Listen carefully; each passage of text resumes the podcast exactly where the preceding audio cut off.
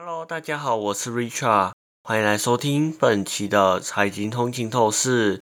今天我们将带您深入了解中国农业在面对洪涝和干旱等不利因素的挑战下所取得的惊人成就。根据中国国家统计局最新的数据显示，今年中国粮食总产量竟然比去年增长了一点三八。再次创下历史新高，特别是在极端天气的影响下，这样的成绩实在令人瞩目。二零二三年，中国全球粮食总产量达到一万三千九百零八亿斤，已经连续九年稳定在一点三兆斤以上。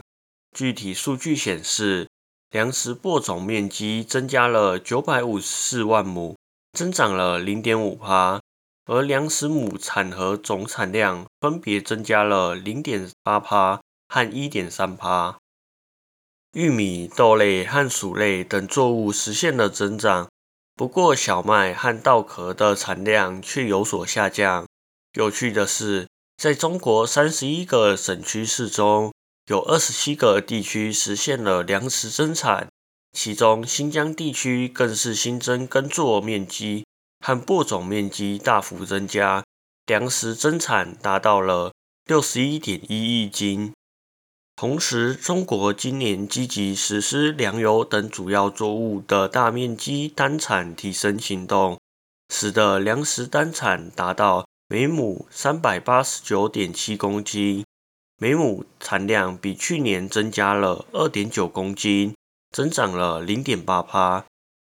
在这一个系列的数据中，我们看到中国农业展现了强大的生产力和抗逆能力。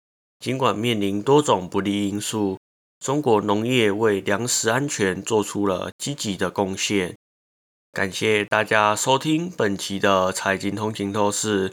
如果您喜欢我们的节目，请不要忘记在您喜欢的 Podcast 平台上订阅财经通勤透视。你也可以追踪我们的 IG、Facebook。或者是订阅我们的 YouTube 频道，那我们这一期就到这里，我们下一期再见喽，拜拜。